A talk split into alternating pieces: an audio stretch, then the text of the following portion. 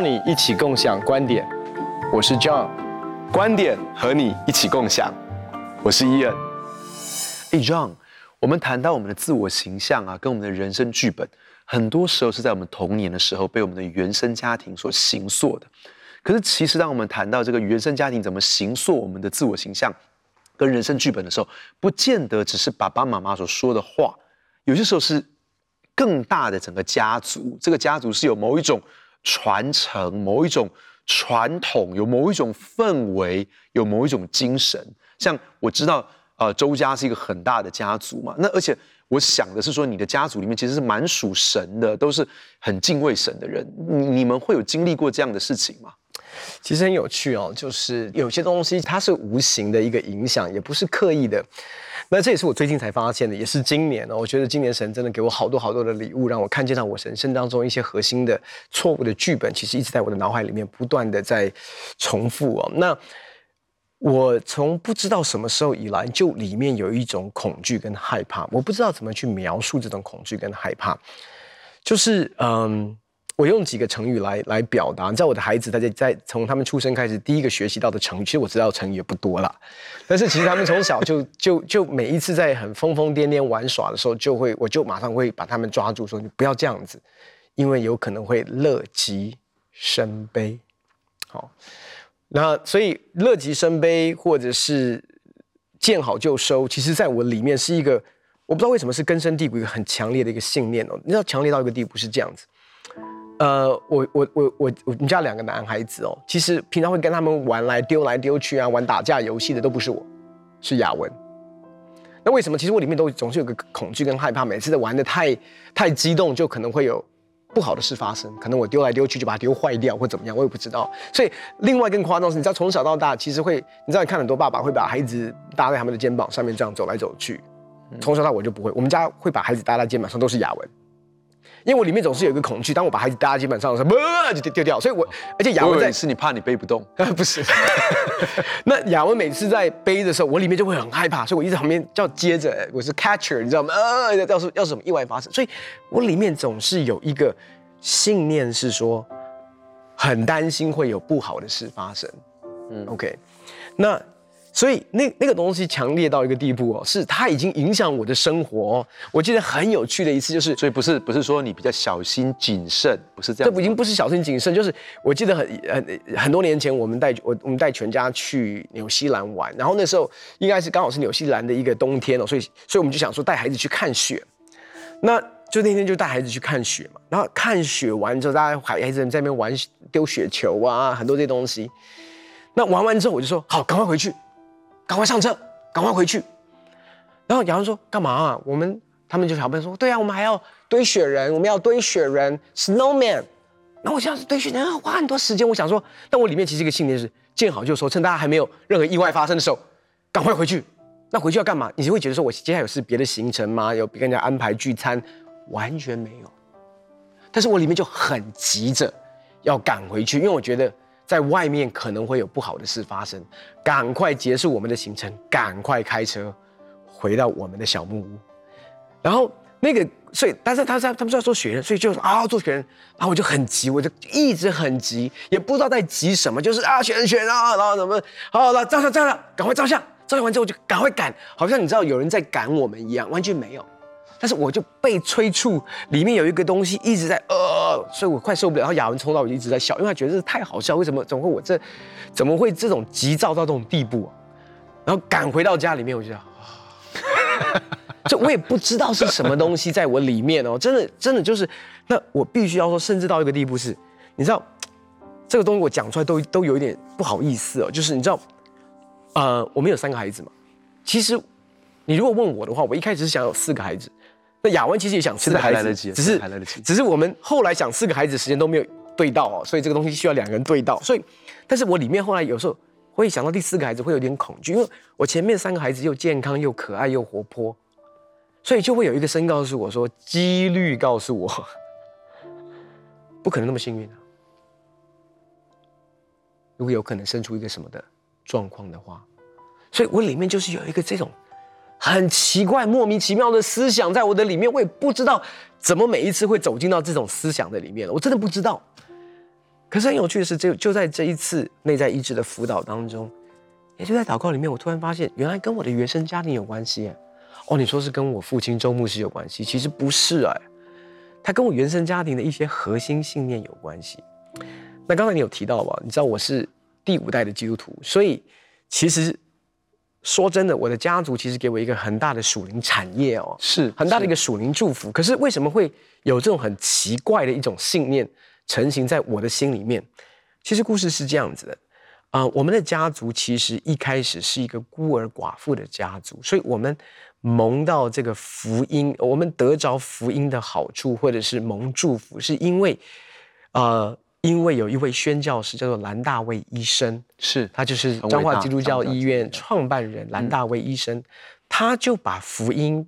也把也把祝福带到我的家族的，我们家周家的家族的里面，所以他他是我们周家的恩人哦，是，所以甚至我的阿公都是他的学徒，后来也成为一个眼科的医生。所以其实你要想象，在那种破碎极破碎的一个环境当中，极缺乏贫穷的一个状况的里面，我们得着福音的好处之外，其实他实际实质的帮助我们的家，所以其实真的是一个孤儿寡妇经历到神。神的搭救的一个见证啊，这是一个很荣耀的见证，对不对？可是如果你问我们周家每一个周家的人，什么样的圣经的经文可以描述我们周家的这过去可以说是一百年的历史哦？他就会告诉你，那个经文一定是在马太福音第十二章第二十节，就是压伤的芦苇，它不折断；江残的灯火，它不吹灭。OK，那我从小就是知道压伤的芦苇它不折断，江残的灯火它不吹灭。但是你要知道，为什么我们这个这个经会成为我们家族的一个紧紧抓住的经文？因为我们家族所经历到的是什么？就是神的恩典、奇妙恩典搭救在我们破碎、破碎的家庭的里面，所以开始家庭好开始好转喽。所以不只是我阿公成为兰大卫医生的学徒，他的哥哥大哥也成为兰大卫医生的学徒，而且他成为后来一个非常好的一个名医哦。所以等于说，整个家庭的经济开始好转的时候.发生什么事？他因为遭到别人的嫉妒，所以他被人家下毒谋杀死了。所以你可以想象，一个家族在一个神搭救完之后，在翻转的过程当中，嘣，又跌到谷底。但是感谢神，神又搭救。所以我家我们家族的历史的故事是：神搭救起来，嘣，跌到谷底；起来，嘣，跌到谷底。可是每一次，这个压伤的芦苇它不会折断，将残的灯火它不吹灭。然后再加上我我父亲周牧师，嗯、他在将近要三十年前，在他人生当中，我们认为是最健康的时候，突然有一天无预警的发现，发现他有淋巴癌。OK，又是从那个高峰嘣掉到低谷，完全没有预警。当然感谢神，神每一次都搭救。可是你要知道，这整个的故事，在一个孩子里面。我从小就听这些故事长大，包括我的孩子们也都听。哇，这个我今天都第一次听，我都第一次听你讲这些故事。我们在讲的是说神怎么样搭救我们的家族，所以我们数算神的恩典。可是，在数算的过程当中，不小心的有一个模式，有一个 pattern 进入到我的信念的里面。那个信念是什么？我要告诉你，我处逆境是非常会处逆境的。为什么？因为我在逆境当中我很自在。为什么？因为压伤的芦苇它不会怎么样折断，所以压伤最终怎么样会翻转的。嗯，会有超自然的救赎领导，所以我是在那里面我会兴奋的。嗯，在逆境的时候你就知道你要往上。对，可是，在顺境的时候你就怕你要往下。可是那个经文没有说芦苇它不压伤啊，嗯，他说他会压伤的，灯火会将残的，所以我的里面就在等，当我在顺境的时候，我里面会恐惧，我里面会害怕，为什么？因为我不知道什么时候压伤会发生，什么时候会一阵风就把它吹到快要熄灭。所以我一直在旁边看风什么时候来，压伤什么是临到，所以赶快回家，趁压伤还没发生的时候，不要给他有压伤的机会嘛。所以我里面对神的保守其实是害怕的，我对在顺境当中，我反而是更焦虑的、更恐惧的、更焦躁的。所以其实后来就在这个内在意志当中，我突然明白，哇，原来在我里面有这么多。其实在我年幼的时候。因为我对很多东西的理解是错误的，是扭曲的。借着这些扭曲的这些的东西，神把谎言就种在我的心里面，以至于我其实面对神的保护跟神的遮盖，跟神的恩宠跟怜悯，其实我发现我没有办法相信哎。当事情一帆风顺的时候，我开始焦虑了。所以我是在这一年当中，才慢慢开始学习。哇，原来这个东西其实在形塑我这个人，以及我面对孩子、面对我的工作、面对很多东西当中，当我处在顺境的时候，其实我是我是倍感压力的。这也解释了为什么我之前有一个有很长一段时间，其实是活在一个很紧绷的一个状态的里面。嗯，所以神就在这个过程当中帮助我提升，帮助我有一个正确的信念。其实你今天谈到，其实说真的，训政牧师，你的家庭在很多人看起来，就是真的真的是非常非常幸福，因为你你说的你是第五代的基督徒，在你的整个家族当中有这么多很敬虔的人，很多服侍神的人，很多很爱神的人，而且其实你说谈到这个东西，就是说，纵然是很多时候父母亲没有说任何不对的话，他们没有给任何不好的教导，但是仍然他们生命当中经历的某些事情。还是会在我们心中放下一些的恐惧、害怕、担忧，好，还是才会影响我们所做的很多的决定。更何况哈，更何况说真的，有很多是说我们的父母亲，他们可能不认识神，或者是他们他们生命当中也有他们的破碎，也有他们的伤害，他们也说了一些话，有些事情影响到我们，那怎么办？我就想到一个故事，就是有一个心理学家。一个真实的哈，就是一个 Rebecca Pippert。那这个这个心理学家，他曾经在哈佛大学，他去旁听一个课程，叫 Psychodynamic，就是这种心理动力的课程哈。那在这个课程里面，他们就使用这个心理动力来做一个治一个治疗的方式，那么就帮助一个人，他一直有一个情绪上的困扰，很痛苦，然后呢，就帮助他找到他最后的根源是，他里面有一个对母亲的恨。哦，那那单单是这个这个人，他发现一件事情，哦，原来他的人生当中一直在挣扎，原来是他恨他的妈妈，嗯，他就得到一个很大的释放。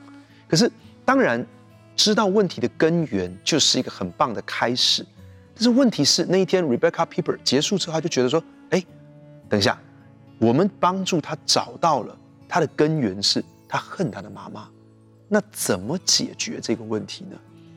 那他就在课堂上就问这个。他就后来他他下一次上课的时候，在课堂上就问这个啊、心理学的教授，就说：“那我们怎么解决这个问题？”那他就这样讲，他就说：“嗯，在我们的专业里面，你要知道是哈佛大学，这是心理系哦。”然后就跟他说：“嗯，在我们的专业里面，就是要祝他好运，因为这是他自己要去面对的。我们所能够做的就是帮助他找到问题所在，这个问题所在，然后希望他不要因为这个事情。”去做不对的事，他要学会接纳他这样的情绪。那当时同学们就开始有些骚动，就说：“呃，这个就是这样吗？那我们怎么样帮助他解决这个问题呢？”那那个老师又进一步的说：“他说，嗯，其实我们我们所做的事情呢，就是他觉得这个老师就说他自己的看法，他觉得说去爱爱你的仇敌是不合时宜的一件事情，然后。”这个这个 Rebecca Pippert 这个心理学家就就就马上就举手，他就说：“他说我有我有三件事情想要回应啊。第一个，我觉得我老师我认同你所讲的，帮助他找到这个问题的根源，确实就已经是一个很大的帮助了。嗯。然后第二个，我想要说的是，你真的认为爱敌人是不合时宜的一件事情吗？好，第三个，我要告诉你，我今天只有讲这些话，我不是为了要得到学分，因为我是来旁听的。然后全班全班都笑了。然后那个老师就说。他说：“如果你想要改变人的心的话，或许你应该转到别的系去。也就是说，在读我们心理系，不是要去改变人的心的，只是要去找到问题。但是我们并没有这个解答。我们帮助你发掘这个问题，但是我们并没有这个解答。那其实我们要谈一个事情，就是说，怎么样子帮助人？如果今天我们发现一件事情，我们我们不应该停在这里说，哦。”我们我们有这样的人生剧本，我们有这样不好的自我形象，是因为我们的父母说了什么话，是因为他们做了什么事情。我我们在过去好几集里面谈到这个东西，我觉得我们找到这个问题的根源，我们必须要明白一件事情：我们的父母他们也不是完美的，我们不不是应该停留在这样的情绪当中说啊，我们如果爸妈当时不要这样对我说就好了，如果他没有用这些负面的话来教导我，那我今天就不会是这样的人生剧本，我就不会是这样的自我形象。我想。从我们的内在当中去饶恕我们的父母也是一件很重要的事情。从我们父母亲，他们可能出于他们的不完美，出于他们的一些啊、呃、人生当中还不够有经验，甚至是他们无意间所说的一些话、做的一些事情，造成我们的一些自我形象。我我们要学会怎么样子去饶恕他们，也怎么样从我们的心里面能够得到释放，这是很重要的一件事情。你知道，因为所有的当中是需要从我们的内在里面去得到改变。有人在美国的两个州的监狱里面去做了一个课程，叫 Inner Change。嗯，那这个 Inner Change 是要帮助人透过信仰的力量，他们的内在得到医治，得到恢复。所以呢，呃，他们他们这这这些人，他们就是每一个礼拜有六天，他们来透过神的话语。透过他们在神的面前的敬拜，透过祷告，透过一些内在的医治来帮助他们，而他们离开监狱之后，继续有六个月一对一的这样子来帮助他们。你知道，上完这个 Inner Change 课程，真的有把这个整个走完的这些人，他们再犯率是百分之五。那美国一般的监狱的再犯率是百分之五十。所以，其实在谈到一件事情，就是说，其实真正要改变我们人生的剧本，是我们的内在里面。嗯。我们的内在里面得到医治，得到释放，我们能够真正的去饶恕，而不再是我们知道根源，可能是我们的原生家庭，可能是我们的父母，可能是我们整个家族，不一定是我们父母说了什么或做了什么，也有可能是整个家族里的一个事情。可是，如果我们能够真正的从这个当中得到医治，得到释放，真的去原谅，其实这个就会带来很大的突破。真的，我觉得。嗯，从饶恕开始，那这是一个这是一个历程呢、啊。我常常跟大家讲说，自由是一个过程呀.也不是我们饶恕了一次就立刻达到。因为你要知道，这些谎言的剧本在我们里面已经根深蒂固了，而且它其实是在影响我们，光是接收是呃接收资讯跟看世界的方式都被这个滤镜给影响了。那我最近听到一个见证，我觉得是蛮好的一个见证。其实它是一开始一开始是一个非常。非常破碎的一个见证，就是一个非常知名的一个一个基督教的领袖。那她跟她丈夫其实一直都有一个非常幸福美满的婚姻关系哦。那他们呃，如果记得没有，他们有五个孩子，然后丈夫也是在职场上面非常非常有见证的。可是他们的婚姻在后来却发生了，丈夫就是不忠。那后来其实他们在。在修复关系的时候，感谢神，这个关系后来是修复的哦。他们在修复的时候，就在咨商辅导过程当中，他们就发现，其实他们两个都有一个原生家庭带给他们的一个剧本。那那个剧本带出来的一个影响是这样子，就是说，那个老婆其实在她的原生家庭里面，她就是跟我以前很像的一个，就是不要成为别人的麻烦，不要成为别人的负担，不要去麻烦人家，嗯嗯，啊，不要给人家不不不要成为别人的重担。所以，那那个那刚好老公他的。他的那个剧本，他的那个谎言的剧本是我不够好，I'm not good enough。所以，那你可以在，所以你就可以想象哦，这个，所以这个老公他的爱的言语就是服务的行动了。再像这个老公是爱的言语是服务的行动，所以他其实一直在，老公就常常想要帮老婆做一些事，嗯，那可是老婆就会觉得说。啊，我自己来就好了，不要麻烦你，没有关系，我自己来，我不要成为你的麻烦，我不要成为你的负担。他其实也是在这个两个人的 loop，你就可以想象，这两个人都有他的一个原生家庭的一个谎言的剧本。然后呢，即便他们都是属灵的领袖哦，在这个婚姻当中，可是他们的互动，其实在这个过程当中就发生一件事，就是每一次老公想要帮。要服务老婆的时候，老婆就说：“不不不，不需要，我自己来就好了。”那个老公一定很被拒绝，所以老公就很被拒绝，跟很受伤。嗯、他的他接收到的讯息是：“I'm not good enough to do that for you。”我不够好为你做这些事情。你你觉得我不不能够帮你做这些事情吗？那答案是就是不行啊！我自己做会比你做的好。就你知道他在接收很多资讯的时候，我们以为我们说啊是为他好.我自己来就好了，不要麻烦他。可是其实你就发现，在沟通上面有很多很多的误会跟扭曲，然后很多的被拒绝感，那种疏离感产生，以至于后来他们的关系当中有留破口，可以让仇敌来偷窃、杀害、毁坏。Yeah. 你知道有趣的是什么？当我知道你的谎言剧本，或者是你知道我的谎言剧本，嗯、其实在沟通的时候就是。有的时候，你知道，很多时候我们表达一个东西，可是突然你看到别人对方的眼神不对，或者是表情不对，所以在他们故事里面，我觉得最美的是她，她就会突然把她老公抓住，她说：“你刚才听到什么？你刚刚听见什么？我没有说你不够好哦，我觉得你非常非常的棒。”嗯哼，只是这件事情我自己做就好啦，但是我没有任何其他的意思。我就你知道，我们都在传递，可是其实解读的那一方常常还是照着我们的原生家庭的剧本走。所以这时候，当我们明白剧本的时候，在互动当中，特别是跟我们的亲密伴侣在互动的过程当中的时候，就要其实及时的去拆毁那个谎言，意思说，嘿嘿嘿，no no no，你听错了，我看到你的表情，我就知道你听错了，我没有那个意思。啊，我你而且你不是我的负担，你可以尽可能的。把你的需求跟我讲，永远不是我的负担，永远不会成为我的压力。然后我永远会学习去接你的情绪跟你的感受。所以其实我也必须要在雅文的面前跟他承认说，其实我有这个障碍，有些东西我就是觉得不敢分享，不想分享。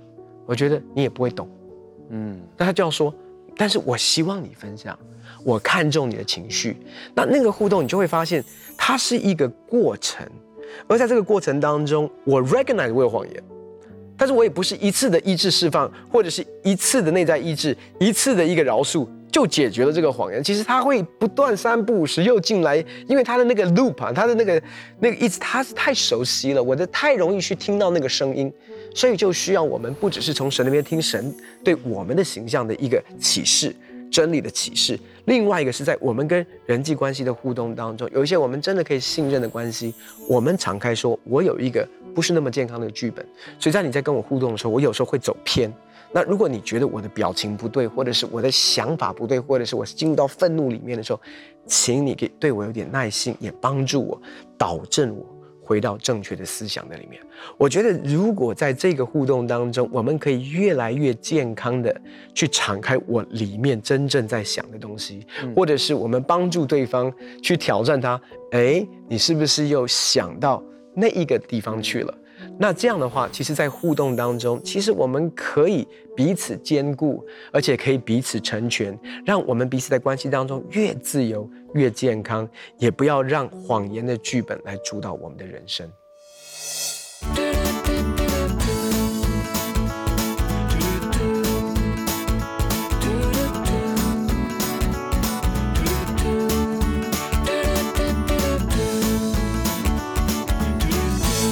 神渴望我们每一个人从错误的谎言剧本当中得着自由，得着释放。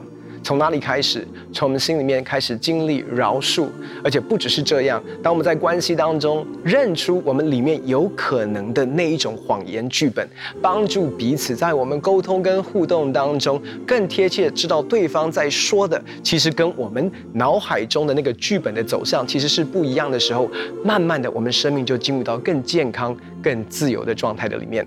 很高兴可以跟你们分享我们的观点，也欢迎在网站上面跟我们分享你的观点，共享观点。我们下次见。